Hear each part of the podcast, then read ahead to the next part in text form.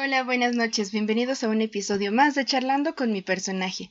El día de hoy estoy muy contenta porque nos acompaña un personaje que dedica su vida al arte, un personaje que adora y disfruta el trabajo mágico que puede lograrse con la comunicación oral. Está con nosotros Rodo Valderas, locutor y actor de doblaje. Hola Rodo, ¿cómo estás? Bienvenido. Hola, Des, muchas gracias. Buenas noches y buenos días o buenas tardes a quien esté escuchándonos del otro lado de este podcast tan maravilloso del cual me siento muy honrado de ser parte. Oh, muchas gracias, me da mucha, mucha emoción que hayas aceptado la invitación. La verdad es que estoy contenta y ansiosa por ver cómo surge esta charla porque el tema me encanta.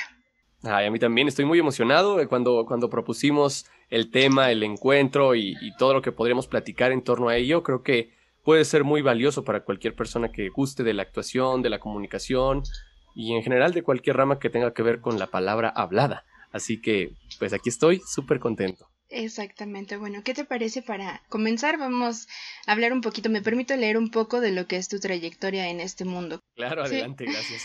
Licenciada en Ciencias de la Comunicación, locutor comercial, actor y narrador, egresado de la Escuela Nacional de Locución México. Un intérprete profesional de la palabra hablada, apasionado de las artes, siempre en constante preparación.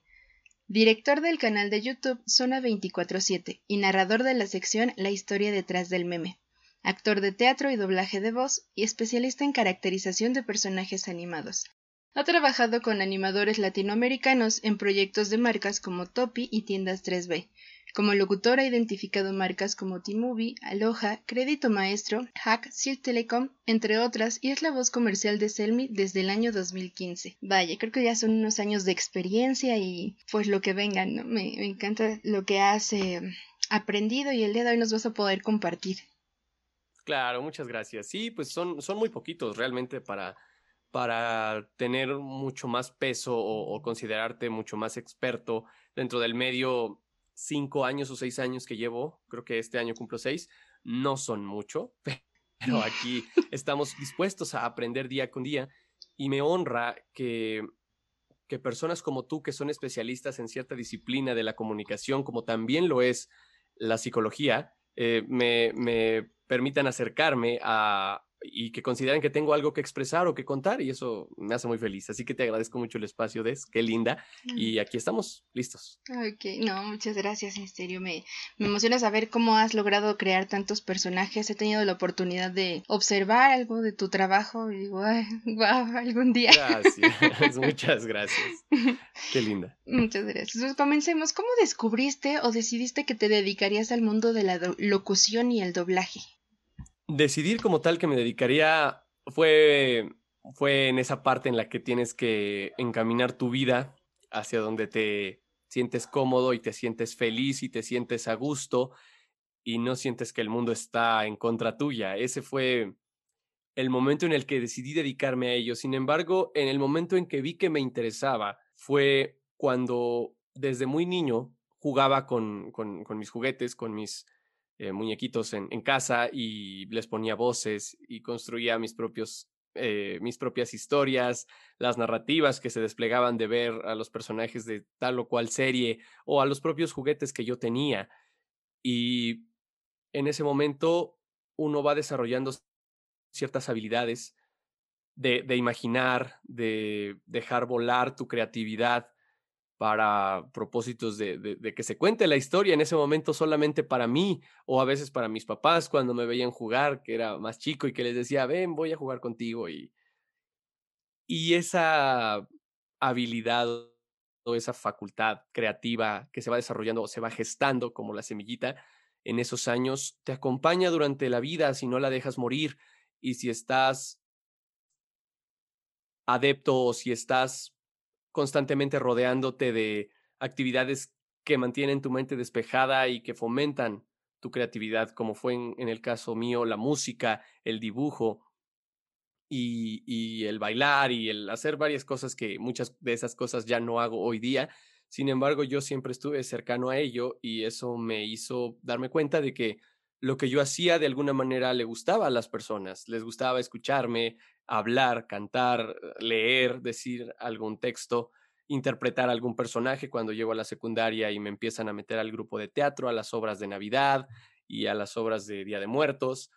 y, me enamoré de ello. Recuerdo que en la secundaria estuve en la obra del cuento de Navidad, que si ustedes no lo conocen, es el cuento de Scrooge y los fantasmas de las Navidades. Y a mí me dieron al personaje principal.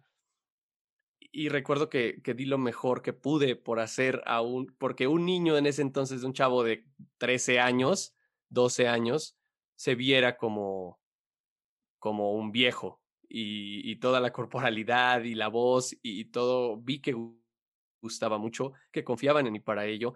Y ahí fue donde empecé a ver que tenía ciertas facultades para ello. En ese momento te das cuenta y después la vida te va yendo por caminos que a lo mejor no son los que tú esperabas o los que tú quieres en el momento, pero cuando termino de, termino de estudiar la preparatoria en un bachillerato técnico, como técnico en construcción, para encaminarme hacia la arquitectura, decido dar un salto de fe y decir, no, esto no es lo que quiero hacer toda mi vida, porque a pesar de que no me va mal en la construcción y en los números y en las ciencias exactas y en la cuantificación de materiales para una casa, todo este tiempo he seguido como pasatiempo haciendo mis voces, haciendo mis historias, haciendo mis audio historias o mis programas de radio en casa o mis doblajes. Entonces, en este momento fue cuando decido que toda esa, esa magia me ha acompañado desde que estoy muy chico y que es lo que quiero seguir haciendo. Ahí es cuando decido cuando decido justamente lo que preguntabas, ¿cuándo decidiste que te querías dedicar?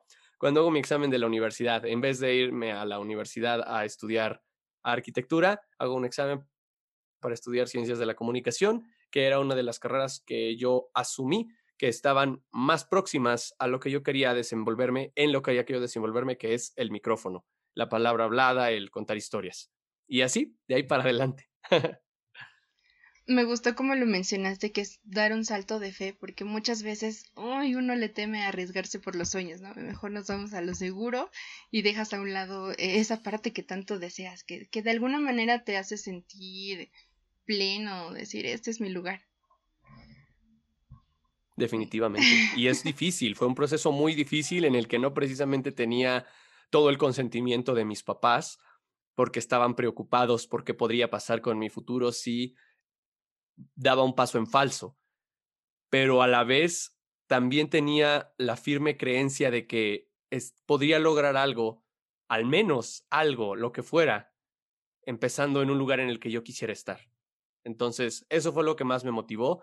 No estoy diciendo que mis padres eh, estuvieran en contra de mis sueños o mis anhelos o mis ambiciones, simplemente estaban preocupados por mi futuro, como pasa en muchos casos. Hay, hay de todo en este mundo y hay también muchas personas que que definitivamente no tienen la mejor manera de, guiar a sus hijos, pero mis padres en este caso fueron siempre muy conscientes de que lo que yo quería hacer y respetaron la decisión y después cuando todo lo demás sucedió, cuando las oportunidades se dieron y se gestaron éxitos y satisfacciones bonitas, pues ellos están muy contentos. Y eso es lo padre. Es cierto, en algún momento nosotros podemos decir es que no me apoyan, es que porque exigen, sin embargo, ya llegamos a un punto en que dices, ok, se están preocupando por mí, pero también me están apoyando, pues vamos, vamos a darle con todo. Exacto. En ese momento es difícil saberlo. Cuando eres joven, adolescente, piensas que te odian y que están en contra tuya y de tus anhelos, pero no. Hay muchos casos, te digo, no puedo hablar en general. Claro. Pero en este caso no fue así. Es cierto. Tampoco es que estemos tan grandes, ¿verdad? no, no, no, pero ya pasamos por ese, ese pequeño bache de la vida con el que todos nos enfrentamos o nos vamos a enfrentar. Momento, es cierto. Esta noche, ah, bueno, hablando un poquito, retomando lo que decías de las voces, que te gusta trabajar mucho con las voces, crear personajes o historias, por eso surgió el tema, ¿no? Que es la voz y la emoción cómo se fusionan en la actividad y la habilidad que trabajan los actores y locutores para contar historias e interpretar a un personaje, actividad que no es nada sencilla. Creamos que las emociones son un estado afectivo que todos experimentamos, ¿no? Tiene una reacción subjetiva, depende de nuestro entorno, depende de la, de la manera en la que respondamos, va a haber cambios orgánicos, fisiológicos y endocrinos.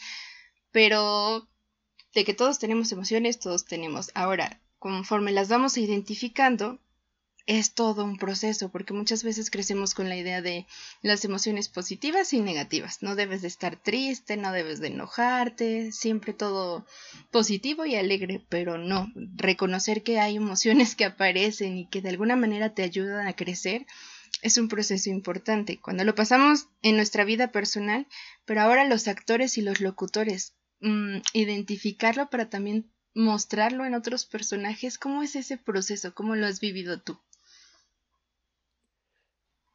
fue muy complicado llegar ahí realmente, genuinamente y sentir qué está sucediendo en mí, porque como lo dices, son situaciones en las que todo tu ser se involucra y existen cambios dentro de tu cuerpo a los que muchas personas que trabajan con la voz no están listos o no están dispuestos a entrar.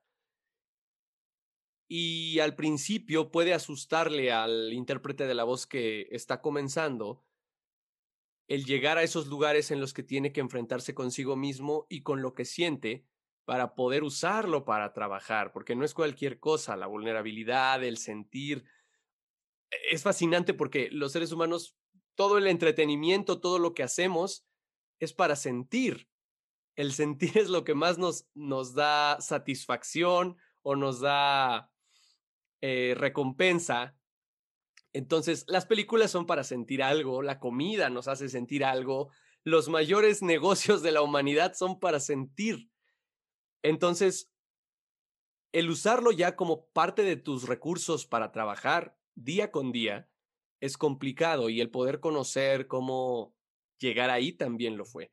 Yo me acerqué a partir de clases de actuación que definitivamente son necesarias para poder ser un mejor intérprete de la voz. Cuando yo empecé a trabajar como profesional de la voz, yo empecé haciendo locución comercial y surgieron las cosas de manera muy circunstancial y yo no tenía ninguna experiencia ni ninguna formación y yo empezaba a hacer comerciales como escuchaba que sonaban los comerciales en el radio, lo que yo entendía por, por cómo debería sonar una persona que graba un comercial. Sin embargo, conforme más iban llegando oportunidades de trabajo, empecé a buscar las maneras de pulirme y de prepararme para ser un mejor intérprete. Y sin dudar, llegas a enfrentarte con la actuación y con todo el proceso de conocerte, de ya hacer un viaje a tu interior, de enfrentarte contigo mismo y con las emociones que todos podemos sentir y que todos vamos a necesitar para trabajar. Entonces, acercándome a ejercicios con maestros como, como la actriz Luciana González de León, como la actriz Kerigma Flores, como la actriz Leila Rangel, que me fueron enseñando a hacer conciencia de cómo me siento, de cómo reacciona mi cuerpo, que ahora lo decías de manera muy interesante, con cambios fisiológicos, endocrinos, internos en ti. En este caso, el actor tiene que hacer conciencia de cómo se siente para poder llegar ahí cuando sea necesario llegar ahí. Y que el llegar ahí no te sea un problema mientras estás trabajando y que puedas salir fácilmente, que puedas ser un atleta de las emociones más en el doblaje de voz, en el que a lo mejor una escena estás feliz y a la siguiente escena es un flashback de cuando tu personaje pasó el peor momento de su vida en el pasado y, y ahí hay tristeza, a lo mejor ahí hay melancolía o hay rencor o hay frustración, entonces tienes que pasar por varias emociones dentro de una película y en el teatro también, solamente que en el teatro tú transitas con tu personaje de una manera más lineal que como puede suceder en el doblaje de voz. Pero el llegar ahí sí fue complicado, al principio era muy difícil, al principio solamente el hacer como que suenas que estás triste o hacer como que estás enojado es la tendencia más común entre los intérpretes de voz y yo quería salirme de ahí. Hoy día todavía tengo muchísimo que, mejorar, todavía veo algunos de mis trabajos cuando ya están estrenados y digo, oh, yo ahí le hubiera arreglado un poquito más porque soy muy exigente con mi trabajo y muchos intérpretes lo somos. Muchas veces podemos presumirlo, otras veces decimos, ya, ya, cálmate, la siguiente lo haces mejor, estuvo bien, quedó bien, a tu director le gustó, a tu directora le gustó, demás, ¿no? Entonces, tengo mucho que practicar y mucho que mejorar, pero creo que genuinamente ya están sucediendo en mí las cosas que hacen que haya una conexión entre voz y emoción, y no solamente para doblaje, ya lo estoy aplicando también en la locución comercial, en la que el objetivo principal o el objetivo ya no es sonar bonito, es leer bonito y es llevar un mensaje de una manera atractiva, seductora, convincente. Pero cuando lo haces desde la verdad de la emoción, es mucho más cercano y conecta mucho mejor que si solamente haces como que estás feliz sonriendo, pero no estás genuinamente feliz, solo estás sonriendo. ¿Me entiendes? Sí, totalmente, porque ni siquiera lo transmites, no podrías conectar. Creo que una de la mm, de lo que conforma la magia del doblaje o de poder trabajar con la voz es conectar con las personas aunque no te vean el decir eh, me comprende o ah, yo también he vivido eso y que la persona que lo que lo está diciendo lo manifieste quienes lo estamos recibiendo es como lo siento o sea de verdad le creo sé que no es algo nada sencillo pero pero se logra con un trabajo de introspección sobre todo me imagino el poderte conocer nunca terminamos de conocernos obviamente pero ese ese viaje también es muy importante e interesante como ¿Cómo lo has vivido tú? Me comentas ahorita que es por clases de teatro que tienen un impacto muy, muy interesante cuando uno se arriesga en lo personal. Eh, lo que son esas herramientas y el tener un diario son una de las cosas que más me gusta trabajar eh, desde los procesos y también en el personal porque vas descubriendo tus herramientas. Pero, ¿cómo fue para Rodo estar en teatro? El acercarse y decir, estas son mis emociones. Fue muy divertido, muy gozoso, la pasé muy bien. Me gustó mucho acercarme a esa a esa experiencia de jugar y nos lo dicen todo el tiempo. Actuar, to play es jugar. Entonces, el estar jugando rodeado de un equipo, de una tribu que te soportea, que te apoya, un lugar en el que te sientes seguro para hacer de todo, para ponerte de la forma más vulnerable que puedas, que es aflorar tus emociones y recurrir a cosas y sin duda llegas, o sea, en, todas las clases te van a enfrentar con las cosas que más te gustan hacer y también con las cosas que no te gusta pensar, con las cosas que has tratado de, eliminar de tu vida. Por una historia familiar de muchas cosas, yo soy muy reacio a, a, enojarme, no me gusta enojarme. Y siempre tengo conflicto con estas personas que te dicen, uy, no me, no me has conocido enojado, ¿eh? Cuidado que un día me veas enojado, porque, uy, yo cuando me enojo, digo, o sea, pues cuando te, enojas, si no tienes control de tu emoción y te alocas y te justificas que haces, haces cosas sin sentido por estar enojado, pues estás como mal, yo creo. Porque todos elegimos lo que hacemos con la emoción que sentimos. Es una decisión personal y, y creo que tú podrás instruirme mejor o desmentirme y decir, viene a decir aquí, estupideces, ¿de qué me estás hablando?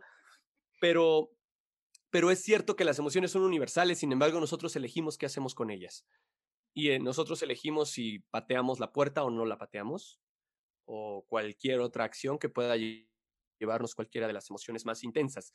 En este caso, la furia o la ira es una emoción con la que yo no me siento cómodo en mi cotidianidad porque la pasé mucho tiempo y no me gusta, no me gusta verla en otras personas, no me gusta verla en mis seres queridos, pero no significa que sea una emoción negativa. Está ahí por algo, llega para desbocar o para desahogar algo que nos acontece. Es una respuesta a los estímulos que estamos pasando y el acercarme a la ira fue un, un proceso particularmente, fue un proceso que me sorprendió muchísimo me sorprendí cómo podía sentirla a, máximo y, y después dije, ok, llegar aquí e, es, es, es, es deep, es heavy, es profundo, es difícil, porque después era difícil salir. Mis manos me temblaban, recuerdo en ese ejercicio, o sea, mis manos estaban así de no, no siento y me asusté, dije, ¿qué me pasa? ¿Qué me pasé del límite?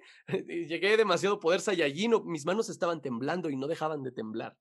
Entonces, eh, sin embargo, fueron ejercicios que me sirvieron mucho. La maestra Kerigma Flores me guió de una manera preciosa y siempre voy a estar muy agradecido con ella porque sentí genuinamente en mí todas las, las emociones, todos los estímulos que ella nos fue dando y la manera en la que nos fue guiando fue muy bonito. También a la tristeza no me gusta, no me gustó llegar de primer momento, me pareció un lugar en el que no quería estar, en el que no quería quedarme, porque definitivamente te hace pensar o te hace evocar cosas que te ponen así. Y, las cosas que me ponen así, el recordar, el pensar, el viajar al pasado contigo mismo es difícil, es difícil, al menos fue difícil en mi caso.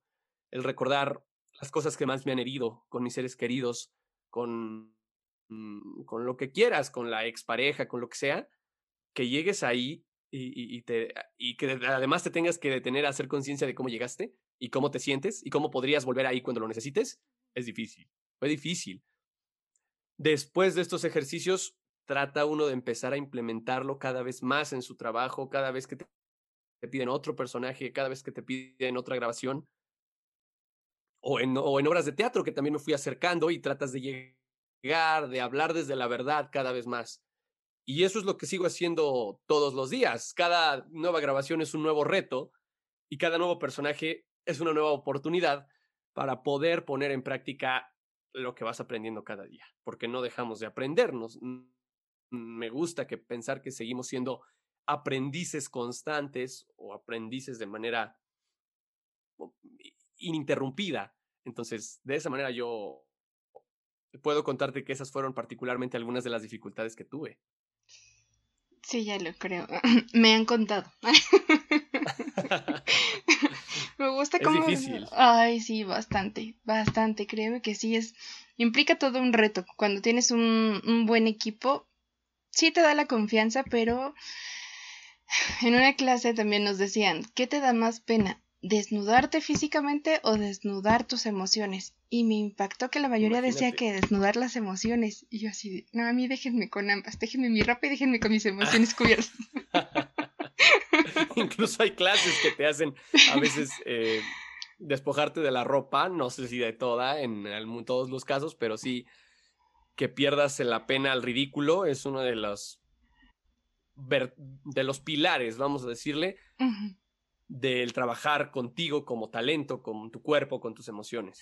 Sí, eso me encanta, ¿sabes? El poder Mm, ¿cómo se puede decir? Llevar completamente y al máximo la conexión entre mente y cuerpo. Entre, o sea, lograr una coherencia entre lo que piensas, lo que dices y lo que haces es genial porque de repente lo, lo notas en ti, supongo más en, cuando estás en cabina, cuando estás en algún proyecto y dices, sí, o sea, lo estoy sintiendo y de verdad estoy conectando. No sé si, si lo has experimentado de esa manera. Tu cara me dice que sí. O sea, yo recalco en, eh, recalco en cada episodio que si algo me fascina de tener una charla con un personaje, independientemente de la, de la actividad que realice, es la pasión con la que cuentan a lo que se dedican, el compartir esas, esas emociones o lo que es para ellos la actividad que realizan me, tienen así. Entonces... Qué maravilla, es que nos das donde más nos, nos gusta, o sea, nos pides que hablemos de lo que más nos gusta. En mi caso sí, o sea, yo de lo que trabajo es lo que más me apasiona en este mundo y por eso lo respeto de esa manera y por eso busco no venir aquí a decirte cualquier babosada. no, yo lo sé y se nota, en serio se nota tú dices que no son muchos años de experiencia, pero ya son años y se nota eh, en el crecimiento también que tú has identificado y que nos compartes. Creo que no es algo, pues precisamente sencillo, ¿no? ¿Qué haces cuando hay una situación personal complicada y tienes que mostrar a un personaje eufórico, pero la situación no te lo permite? Creo que muchas veces he escuchado esa duda, eh, insisto, no importa el área a la que te dediques, cómo llegas y te muestras con una sonrisa, cómo llegas y te desenvuelves a pesar de lo que estás cargando. En tu caso, ¿cómo lo has vivido, Rod? Yo creo que ahí es mucho el compromiso y el amor que le tengas al trabajo, aunado a tu capacidad como profesional de manejar tus emociones. No podemos suprimir nada al máximo, menos algo que nos puede pesar tanto como no sé, por ejemplo, yo puedo contarte que alguna vez me tocó grabar una película de terror, una película donde obviamente tienes que tener todas tus emociones dominadas, concentrarte al máximo, poner a disposición de la historia todo lo que tienes. Y en ese momento mi mamá estaba contagiada. Entonces yo estaba muy preocupado por ella, no sabía qué iba a pasar, no podía yo venir aquí a conectarme y a grabar porque no podía y no sabes, pospuse la grabación como tres veces, ahorita no puedo, ahorita no me siento bien. Obviamente no daba el motivo como tal, pero pero creo que ninguna, eso sí puedo decirlo, ningún trabajo es más importante que el ser humano. Y, y de cierta manera yo trataba de, de, de estar procurando a mi mamá y a la vez seguir trabajando porque pues hay que trabajar y porque hay cosas que hay que pagar y porque ayudo más trabajando que estar sentado ahí al lado de ella esperando que algo suceda. Entonces, y eso me lo dijo mi maestro José Arenas, haces mucho mejor ocupándote de lo tuyo sin despegar tu atención de, de ella porque es natural que te preocupes, pero tienes que trabajar. Y en ese momento el tratar de concentrarte por un segundo en lo que tienes que hacer y poner tus emociones al servicio de tu trabajo es difícil. Es un reto enorme, mucho más enorme que el reto en sí de poder interpretar a un personaje de manera creíble desde la verdad en una película de terror. El reto trayendo ese costal además aquí es difícil. Por un momento a lo mejor te lo puedes quitar y lo puedes dejar ahí al lado tuyo y después te lo vuelves a poner. Pero bueno, afortunadamente todo salió bien, creo que ese trabajo salió bien y, todo salió bien con mi mamá al final del día. Entonces todo, todo bien, pero he estado ahí, he estado en ese proceso y, y cuando sucede, creo que, creo que incluso podrían haber cosas mucho peores que afortunadamente no me ha tocado pasar, pero cargar con algo tan difícil y, y tener que moldearlo, utilizarlo para no utilizar como tal ese sentimiento, sino trabajar dentro de ti para que por un momento puedas ponerte y concentrarte al 100 en lo que tienes que hacer es muy complicado. Ya lo creo. La verdad es que sí, ya lo creo, puesto que no, eh, no hay trabajo que, que sea mayor a lo que es la salud o a las cuestiones personales, ¿no? Sin embargo, también el compromiso que está con uno mismo y con la profesión, con la actividad que estemos llevando a cabo, supongo que es una herramienta también muy buena para sacar el trabajo. Me alegro que todo esté bien con tu mami y que haya salido también bien el proyecto. Gracias, sí, ah. Salió, salió ya, si quieren lo verán después, pero fue, fue un reto tremendo. Qué bueno que, que, lo recuerdas porque ha sido de las cosas que más me ha dejado enseñanzas de unos meses para acá, de unos cuatro meses para acá. Cuatro, no, sí. Y vaya que nos ha cambiado la vida, ¿no? Retomando nuestra situación. Decía en la tarde en una plática, a muchos ha sido como una, bueno, para todos ha sido una montaña rusa en cuanto a emociones, en cuanto a cuestiones, el miedo, eh, los nervios, la duda, qué vamos a hacer, cómo vamos a continuar. Sin embargo, cuando te agarras de algo que te emociona, cuando te tomas de la familia o de proyectos, de algo que, sin sonar tan positivos o tan rosa, algo que te ayude a salir es una excelente manera, pues precisamente para continuar. Y ya sé, no es nada sencillo, en serio, no es nada sencillo, pero es importante encontrar eso para anclarte, para no dejarte fluir hacia, hacia la duda nada más, a la deriva. Claro, necesitas algo que te mantenga acuerdo. Eso me encanta. Bueno, un poquito de locura también no nos viene mal. Sí, sí, sí, pero no te puedes desbocar, imagínate, estaríamos ya todos en el agujero. Por eso te decía, un poquito, no te emociones. Está muy bien, no, está bien. Ahorita que decías de trabajar con las emociones, mmm, hay diferentes técnicas en la actuación, pero una de las que más he escuchado y en lo personal me gusta es cuando uno identifica cómo son las emociones en lo cotidiano eh, en el cuerpo, en donde identificas el enojo, en donde identificas cuando estás contento. ¿Cómo lo trabajas tú o cómo lo llevas a camina cuando estás construyendo, cuando estás mostrando las emociones con un personaje? Esa es una gran forma, de hecho fue una de las formas con las que más pude aprenderlo yo, el identificar los puntos energéticos, vamos a decir, o, o los chakras de la emoción, donde residen las emociones más viscerales o las emociones más de en el pecho, las que son como más de angustia, las que te sofocan, las que te aplastan, o en la cabeza, la neutralidad y el pensar, o la furia, la pasión, todo eso en, en, la parte de abajo de las vísceras del, del estómago, de la pelvis, eh, ayuda un montón a que ubiques dónde está. Es como esto, esta imagen que, que existe de los resonadores y que mandes tu voz al pecho y ahí sonará la voz de pecho y luego manda la voz a la cabeza. Todo eso son imágenes, o sea, realmente no existe físicamente un compartimiento en el pecho o un hueco en el pecho donde tu voz pueda resonar. Pero para fines lúdicos es, es muy... Mm, mucho más claro decir, mándala al pecho porque es el pecho el que vibra. Y siento que eso sucede en este caso con esta manera de, de relacionar las emociones con una parte de tu cuerpo donde las sientas, donde sientas que es más intenso o de donde puede evocar esta emoción. Y eso te ayudará a tener una sensación más certera y eso eh, va a permear todas tus acciones. Otra cosa muy importante que puedo aportar aquí es que la voz al final sale sola cuando tienes la emoción bien trabajada en ti o estás dentro de la emoción. Cuando estás respirando lo que el personaje está respirando y viviéndolo, y traes la emoción, la voz se va a afectar por eso. No necesitas hacer como que suenas feliz o que suenas agitado o que suenas enojado, frustrado, devastado, porque si de verdad estás evocando una emoción que afecte a tu voz de esa manera, va a suceder. Y no necesitas fingir que estás haciéndolo. No funciona de esa manera si si tú no lo crees, la persona que lo ve no lo va a creer. Y a la gente no le gusta que le engañen. Dentro de una producción audiovisual menos. No le gusta a nadie que le tomen el pelo y mientras sea con verdad, a las personas les gusta ver las historias. Y por eso para los actores que estamos viendo en pantalla, eso fue verdad.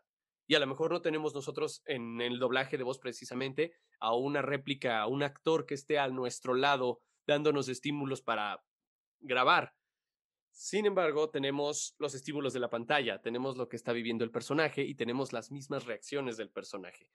Entonces, todos esos estímulos, el ambiente, la música, la composición, los diálogos de los demás personajes nos ayudan a poder reaccionar ante ello con más verdad para estar dentro de la historia y desprendernos de nosotros mismos. Mi maestro José Arenas también dice que el doblaje de voz, el buen doblaje de voz, tiene su punto máximo de virtuosismo en el muy honesto arte de desaparecer. Significa que significa que uno no tiene que, que lucirse ahí. No tienes que escuchar en un doblaje a Desiret Ríos como Desiret Ríos, ¿me entiendes? Sí. Ríos habrá hecho un buen trabajo de doblaje de voz si no la notas si a quien estás escuchando ahí genuinamente es la ilusión del personaje hablando en español. Si tú desapareces, pero prestas tu voz y tus emociones a ese personaje y las, las haces suyas. En esa sinergia que puede llegar a ser preciosa, existe el buen doblaje de voz. Por eso cuando no nos lo creemos, cuando escuchamos, oh mi Dios, estaba muy emocionada cuando llegué a ver la carta la noticia era muy emocionante y no te crees nada, nada, en el caso más burdo y exagerado, donde, donde además de dejar el inglés dejan encima el español, el español no va cargado de ninguna intención y es nada más una mera traducción. Pero cuando no les crees es cuando dices, no, están, están arruinando lo que hicieron. Pues claro que sí, porque están quedando por debajo de la actuación original, porque no están entregándose al personaje y por eso hay una discrepancia en lo, entre lo que estás viendo y lo que estás escuchando. Me encanta, te juro que me encanta. Me hiciste recordar. Qué bonito. sí, sí, me hiciste recordar precisamente eh, tomando. Eh, los dos sonreímos con la parte de que uno desaparece. Ese es un buen doblaje. Y algo que me decían mucho en teatro es: nosotros somos una herramienta. Tu cuerpo, tu voz es una herramienta para el personaje, para crear una historia nueva. Eh, hay que tener mucha, ¿cómo se puede decir? Habilidad también porque somos humanos, luego está el ego, nos gusta todo el reconocimiento y decir, esta es mi voz, este soy yo. Sin embargo, eh, también decíamos, ¿no? Están los créditos y ahí se van a enterar que estuviste tú, pero tu trabajo va a hablar cuando puedes dominar, cuando puedes llegar a otras cuestiones y permitirte ser alguien que en lo cotidiano no eres. Créeme que al principio esa frase para mí era como, ¿y por qué voy a querer ser otra persona si sí me gusta quién soy? Sin embargo, también puede ser como, como vivir una aventura, como decir, no siempre te vas a permitir ser de determinada manera en, tu cotidianidad, en tu vida diaria, o sea, ya tienes tu personalidad estructurada, sin embargo es divertido, es interesante ser alguien más, ¿no? incluso ser mujer y prestar la voz a un niño, o ser hombre y prestar la voz a una niña, llegar a, cuestiones que te sorprenden y decir, wow, yo logré eso, y soltarlo, eh, también es algo que se puede disfrutar demasiado. Definitivamente, es vivir otras vidas. Sí. ¿Cuántas veces te puedes permitir hacer eso en tu cotidianidad? Ninguna, por eso los actores están al servicio de eso y su prioridad es que se cuente la historia. Por eso tienes que estar ahí al 100, súper concentrado, súper dispuesto y, te puedes llegar a enfrentar a grandes oportunidades y grandes retos que también te pueden ser súper gozosos, disfrutables. Sí, sí lo creo. Créeme que, que sí. Y se nota en, en esos doblajes en los que uno conecta. Últimamente he estado viendo caricaturas con mi abuelita y me impresiona la manera en la que las voces o, o, conectan realmente con la actividad que está haciendo y yo digo, bueno, este programa va dedicado para niños, pero incluso como a los adultos logra atrapar la atención y te ríes y dices, sí, ahí va, y hay una conexión entre lo que está diciendo y se está mostrando en la imagen, no sé, las he visto de una manera distinta y se, se disfrutan también. Sí, cuando estamos trabajando en esto ya nos volvemos críticos de todo lo que vemos y está muy bien. Ya no lo podemos ver igual, ya no podemos ir al cine igual, siempre lo dicen, pero está bien, porque significa que ya está resonando en ti la chispa de, buscar un mejor resultado y de no solo tragarte el, doblaje como viene, como un espectador silvestre que lo ve y, y ya, se lo, o sea, yo a veces le enseño a, a mis papás y les digo, este doblaje está padre porque qué y ellos persiguen concentrados en la acción. La voz es un acompañamiento y la acción, lo divertido, lo llamativo del, material es lo que está pasando, el golpe, eh, la explosión. Pero como tal, la, la, facultad o la habilidad que vamos desarrollando cuando nos involucramos un poco más a conocer todos los aspectos que engloban la interpretación de la voz, sí, nos dejan un poco tocados. Yo insisto, poquito nada más. un poquito. Retomando, digamos que vamos a resumir eso en debe de haber una verdad, se va a transmitir algo desde la verdad cuando hay una coherencia entre lo que piensas y lo que sientes, no, te lo sacas de, de la manga o nada más vas a decir voy a sentir, voy a pensar que estoy feliz aunque realmente no lo esté sintiendo. Simplemente mostrarte desde la verdad es algo que esta noche me quedo. Maravilloso, sí. Gracias por retomar eso, porque es cierto, actuar es no actuar, es no fingir. Es sentirlo, me gusta. Y cuando te muestran a un personaje, muchas veces me parece que no dan la historia completa, ¿no? Te muestran, este, este es tu personaje, tienes tales características físicas, ¿cómo lo adaptas y qué tanto le das de, de tu toque o de tu personalidad a esa esa figurita, ese ser que vas al que vas a prestarle tu voz. ¿Cómo conectas ahí para encontrarle una voz, para poder trabajar con él o con ella? Por la velocidad a la que se tiene que realizar el doblaje, es muy rápido ese proceso. Los actores de cine, de televisión, de teatro tienen meses para ir construyendo la mejor versión de ese personaje con los recursos que tienen, con los recursos que el director les da en el trabajo de mesa. E, es un proceso, particularmente en el doblaje, es un proceso muy rápido, en el que tú ya tienes que traer un costal de referentes, de material que puedas utilizar y poner al servicio del personaje. Cuando te enfrentas, por ejemplo, por primera vez con un, un personaje que vas a doblar que sea en acción viva, en live action, tienes que ver qué género es el material, cómo es el actor, cómo, lo, cómo habla, cómo está fraseando las cosas. El género es predominante también, si es comedia, si es drama, si es qué. Si es una película de miedo, si es un reality show, qué cosa es lo que vas a doblar para saber también qué tipo de interpretación puedes dar ahí.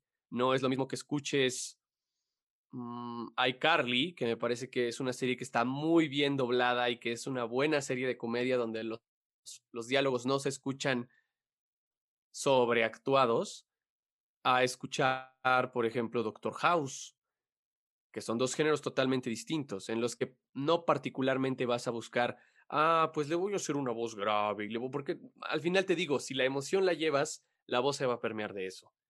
Y regularmente cuando son este tipo de cosas de live action te llaman para que des un tono natural.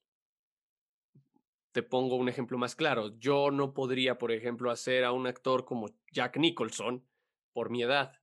Entonces, si mi rango de voz natural es de 25 a 35 años, me van a poner con un actor en el que sin que yo tenga que fingir que soy más viejo, salga, para que no me tenga que preocupar por caracterizar la voz, sino por entregar la emoción correcta y que mi voz suene natural. Ese creo que es uno de los factores más importantes. Para la animación, sí tiene que ser muy importante el ver cómo habla el personaje. En las caricaturas, sobre todo en las cosas para niños, los personajes a veces tienen una voz específica que va muy de la mano con sus características físicas para hacer más evidente que el personaje es quien es. Benito Bodoque, Kiko, muchos personajes que sin su voz no serían ese personaje. Pero hay muchos personajes que sí. Entonces, ahí tienes que ver primero cómo vas a llegar a la voz. Si la logras caracterizar, está bien. Ahí sí, por ejemplo, me ha tocado, me tocó una vez grabar una película brasileña de animación donde me dieron al villano. Y el actor que lo hace en el idioma original, en portugués, es un señor que tiene como 60 años. Entonces dije, wow, tengo que mantenerme ahí, ¿no? Eh, y fue muy divertido porque de pronto es, un hechicero y de pronto es un brujo disfrazado de anciano y de pronto se vuelve el hechicero como ya más eh, joven, poderoso y después se convierte en un monstruo, ahí había que darle otra caracterización, pero no podía bajarme de lo que, de lo que estaba haciendo, no podía permitir que sonara que es un, una persona más joven, no podía permitir que se escucharan cosas que no van con el personaje. Y fue un reto muy grande en ese momento me sentí, dije, qué padre que me estén considerando para esto, que después de una ronda de varias pruebas eligieran y dijeran, sí, tú quedas, porque nos quedó como, como te reíste, que fue una de las cosas que más, más padres, el personaje todo el tiempo está riéndose y cuando yo grabé mi prueba grabé la risa y dije, pues a ver qué sale. Y les gustó. Entonces, en ese sentido, se vale que haya personas que puedan caracterizar personajes. A Bart Simpson, ¿cuántos años tiene Bart Simpson? ¿Cuántos años tienen las actrices que lo han interpretado? Lisa Simpson. Eh, muchos personajes, Tommy de los Rugrats, muchos personajes que se vale caracterizarlos porque son caricaturas. Y ahí sí checas cómo va a ir la voz, cómo la vas a hacer y siempre pones un poco de ti, siempre pones un poco de tu forma de sentir las cosas. Y eso es lo que hace que sonemos diferentes todos los actores, que no sonemos a imitación. Por eso la imitación es simplemente hacer lo mismo que otro que alguien más ya hizo, pero ese alguien más escribió la partitura y tú solo la estarías reinterpretando. Entonces, y, en el doblaje es lo mismo. El actor original ya escribió la partitura, ya escribió la, la, la, guía de lo que tú vas a hacer y tú solamente tienes que seguirlo, pero en un idioma distinto, en el que vas a aportar de tu interpretación, de tu forma de sentir las emociones, de tus tonos, de tus particularidades, para llenarlo en español y lograr que hable en español. Ese es el gran objetivo, que hable en español. Y darle ese toque. Cañón, está complicado. Bastante. sí. Espera, se me acaba de ir la pregunta. Sí, se me juntan de repente todas las cuestiones. No te preocupes. No te, preocupes. eh, te iba a preguntar. Una cuestión que, que me gusta indagar mucho es, en este caso en locución y en doblaje, ¿cuál crees que es tu sello particular que Ok, si ya dijimos que lo más padre es cuando se pierde tu voz, cuando dicen, ay, no inventes, tal persona, tal actor es este personaje, wow. Pero en cuanto a locución, ¿cuál crees que es tu sello eh, particular para, para Rodo, para compartir? No sé, si lo tienes claro, si no lo habías pensado. Sí lo había pensado, de hecho yo soy firme creyente de que todos tenemos un sello en el que con el que tenemos que marcar nuestro trabajo sutilmente. En el doblaje está ideal que retomaras que es mejor desaparecer y que no te noten. Pero muchas veces cuando hay personas que conocen tu voz muy bien te van a identificar. Me pasa, tengo un amigo al que yo le he enseñado mi trabajo y me dice, sí, pero es que yo te sigo escuchando a ti. O sea, eres tú y aunque yo esté haciendo una voz muy distinta, dice, es que eres tú, pero haciendo esto. Y digo, pues es que soy yo. Sí soy yo. Sin embargo, y él no se dedica a nada de esto, entonces me da una percepción mucho más honesta como espectador. Yo creo que en mi caso, porque pueden ser muchas cosas. En mi caso pueden ser los tonos, quizá, los tonos que doy, la voz. Siempre me han dicho que la voz es particular. O sea, hay muchos casos en los que la interpretación predomina o la actitud predomina. En este caso, la voz mm, la reconocen ya muchas personas, entonces eso se aprecia mucho y es lindo. A pesar de que considero que sí tengo versatilidad para, para cambiar mi voz, para deformarla, para caracterizarla. Y también creo que otro de los sellos personales que tengo es que soy muy meticuloso y muy cuidadoso. En mi trabajo profesional 100% cuido mucho las cosas sobre todo en doblaje, cuando hago personajes en live action, yo sí meto respiraciones, yo sí respiro con el personaje, yo sí hago lo que el personaje hace y soy muy cuidadoso de dejar tonos naturales que yo considere que son creíbles. No me gusta sonar a doblaje. Hay muchas personas cuyo trabajo merece todo mi respeto, pero, pero hablan así todo el tiempo. Y hablan en doblaje de voz y porque saben que están haciendo doblaje, hablan como doblaje. No puede ser. Te voy a vencer. Doblaje. Y eso a mí no me gusta. Como sello personal de mi trabajo, no me gusta dejar esos tonos. Tengo mucho que trabajar, no he hecho suficiente anime como para que vean que... Pero tengo mucho que trabajar para no sonar así. No me gusta que, que suene así, que te dé la doblajitis y que, y que te noten, porque ya me pasó, como locutor me pasó cuando empecé a estudiar locución comercial me decían, es que tú hablas como locutor todo el tiempo. Y yo decía, pues es que, ¿qué, soy? Pues soy un locutor, ¿no? Después entendí que, que, era esta onda de, de hablar mucho así y de hablar como, o sea, me acercaron por la mala, me tuve que acercar mucho al, a la interpretación más natural, porque sí, antes, o sea, si ahorita crees que hablo como locutor, antes hablaba 20 veces más y me trajo muchos problemas mientras estaba estudiando locución porque no entendía que era lo natural, que a su vez es muy subjetivo. Para ti lo natural puede ser algo muy distinto que para mí, más aún puede ser algo, más, algo mucho más distinto para alguien, no retomo, más aún puede ser algo distinto también para alguien de otra parte de América Latina. Ah, alguien de Argentina tiene una naturalidad diferente, alguien de Uruguay tiene una naturalidad diferente, alguien de Chile, alguien de Colombia, entonces, si lo que vamos a grabar va a ser para toda América Latina, ¿cuál es la naturalidad? Eso es muy subjetivo, ¿no crees? Excelente. Yo creo que definitivamente les hemos hecho por años que consuman contenido hablado en español de México o en el con el acento mexicano en español, pero el acercarte a la naturalidad, que hoy día es un estilo de la locución real, en la locución comercial es un estilo natural, ah, como platicado. Y ahí depende mucho de ver cómo platicas tú, cómo platico yo. Sí. Pero sí hay un estándar, ¿no? A lo mejor te puedo leer cualquier texto y te digo, seguimos contigo en tiempos difíciles. Rapi. Eso es una locución natural hoy día, puede ser. No te vayas. Podemos seguir contigo aunque los tiempos sean difíciles. No nos vamos a detener. Que ya no es hacer, no nos vamos a detener. Sigue con nosotros. Locución de locutor. Sí, sí.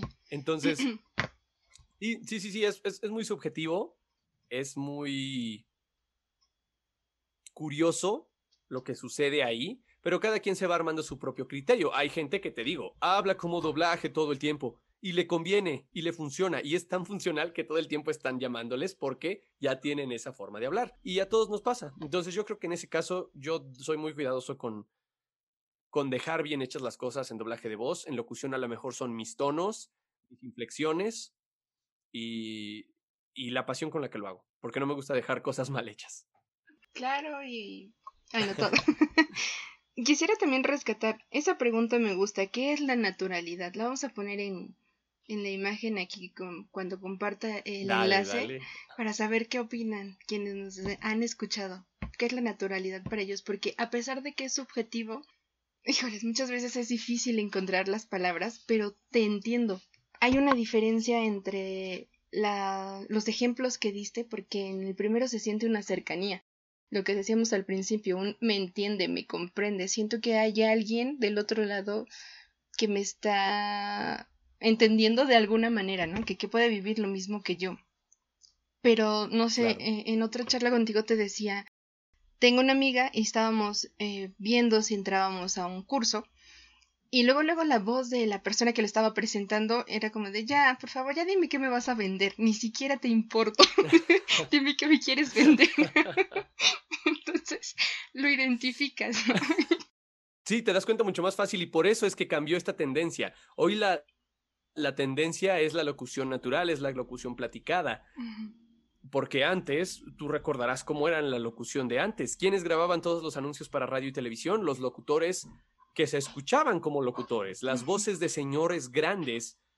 Y bienvenidos a la lucha libre. Pase usted por acá. Y, ya, y tú lo asumías como una autoridad que sabías que te iba a dar un mensaje, pero que no estaba a tu nivel.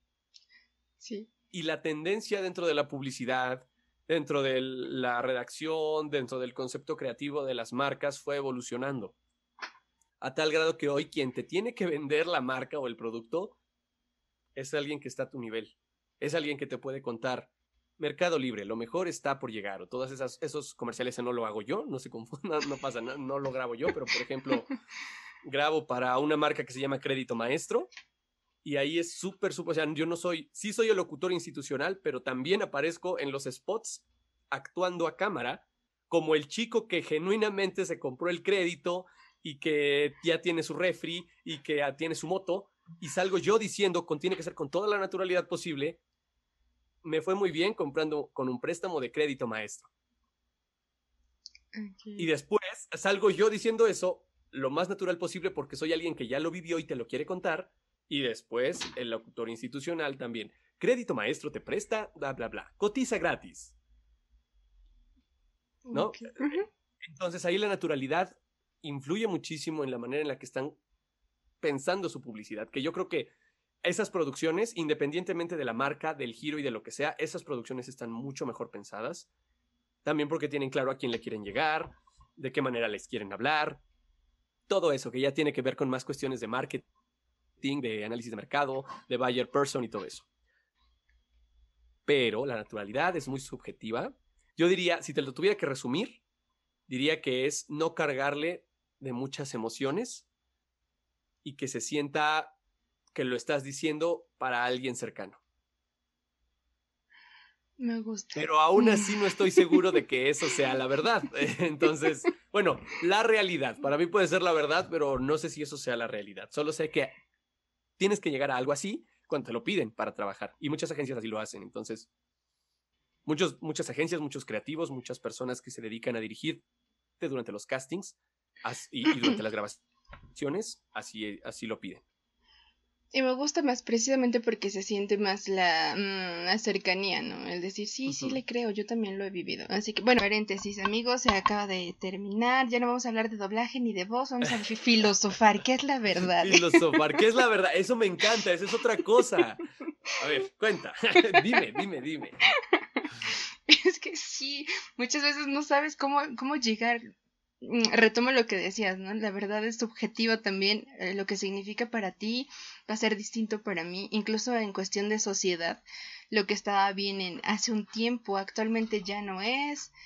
He escuchado a varias personas que dicen que las cuestiones son cíclicas, que vamos a regresar a determinado punto y que depende de, de la sociedad en la que te tocó desarrollarte y creo que es algo interesante, sin embargo no no hay una respuesta absoluta, ¿no crees? No, definitivamente no. A mí me gusta pensar que vamos en evolución y que a pesar de que hoy el día el mundo es cruel, despiadado y cambiante y dividido, estamos en un punto en el que no podemos, o sea, jamás habíamos estado mejor. Si hablamos específicamente de, de cuestiones sociales, de pensamiento, de aceptación, de tolerancia, o, o más bien de, no de tolerancia, de inclusión, de diversidad de pensamiento, jamás habíamos estado mejor. Jamás habíamos llegado hasta este punto en el que cuestionamos y, y nos dejamos llevar porque todo está bien, todo lo que pienses está bien mientras no daña a otros. Entonces, en ese sentido me gusta pensar que vamos evolucionando, que hay esperanza, pero también hay muchas cosas que en las que vamos para el agujero, como el, el, cuidado ambiental y muchas otras cosas en las que pues vamos muy mal porque es un resultado del, de, los años, de la mala historia, del mal aprovechamiento de las cosas y todo esto.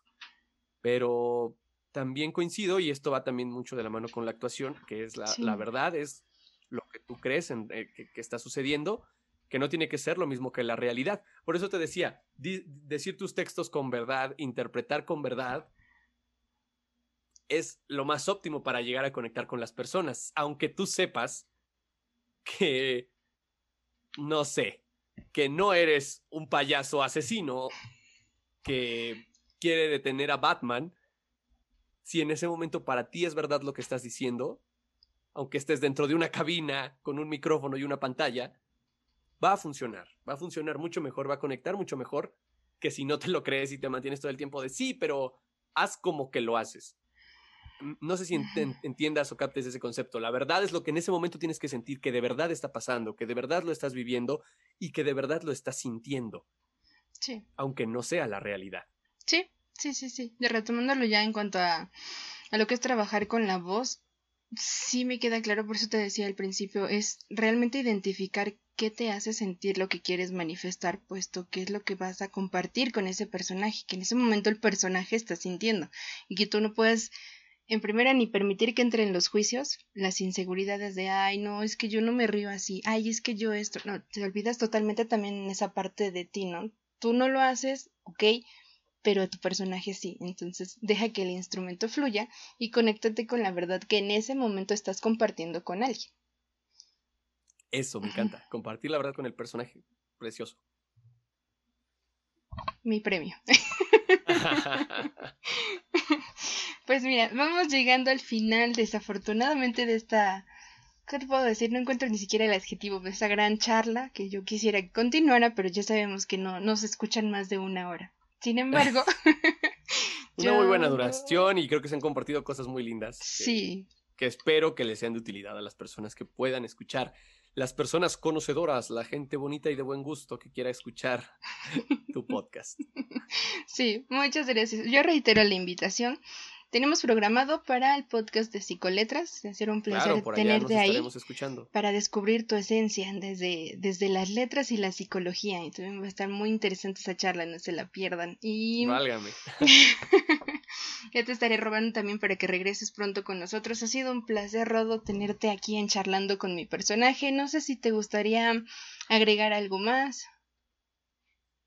Pues te agradezco, de nuevo reitero el espacio, reitero el agradecimiento y la alegría que me causaste por poder hablar de temas que me apasionan mucho, por poder venir a compartir cosas que, como ya te había comentado, también me hacen reflexionar, rebobinar dentro de mi cassette, de mi historia y decir, sí, si ya lo sé, si ya lo estoy compartiendo como parte de mi proceso y del conocimiento que yo he podido absorber de la formación que he tenido en este medio, significa que ya lo estoy aplicando en mi trabajo. Y ese siento que es el, logro más grande y la satisfacción más grande, porque no vengo solo a palabrear, ¿me entiendes?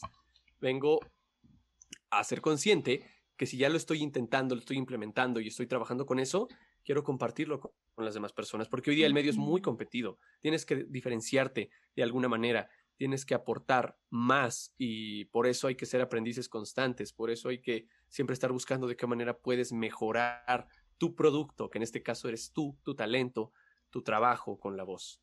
Entonces, te agradezco por haber considerado que yo tenía algo que aportar, que me permitieras hacerlo, que fueses tan amable y tan linda. Y pues yo muy feliz, gracias, gracias a todas y a todos por haber escuchado, llegar hasta este punto del podcast y no haberlo quitado. y, gracias, estaré muy feliz de, de acompañarte de nuevo cuando tú me digas. Y sigan sus sueños, no importa el costo. Por favor, por favor, yo me quedo igual. ¿Con cuántas frases no me he quedado? Siempre les digo, me hacen tomar muchas notas de lo que me comparten. Ay, qué lindo. Qué lindo, sí te ve escribiendo y eso es maravilloso. Muy lindo, muy buen detalle. Sí, sí, sí, de verdad, eh, ya les había platicado que para mí este espacio es decir, todos tenemos algo que contar, siempre va a haber algo que compartir y lo dices cuando ya conectas con tu experiencia y dices, no solo vengo a decirte palabras, vengo a decirte lo que yo he vivido, lo que estoy creciendo. Me fascina verlos y poderlos escuchar, que tengan esa confianza de, de estar en este espacio. No, pues para mí es un honor. como ¿Cómo no te iba a invitar, por favor? Muchas, muchas gracias. Muchas gracias y también agradezco a todas las personas que nos dedican un poquito de su tiempo para escucharnos, que sigan eh, siendo parte de este, de este viaje, de esta aventura y que nos sigan acompañando en los distintos episodios que se van a estar subiendo. Gracias, Rodo, y que tengan una excelente noche. Gracias, Des. Bonita noche a todos. Gracias. Bye. Bye.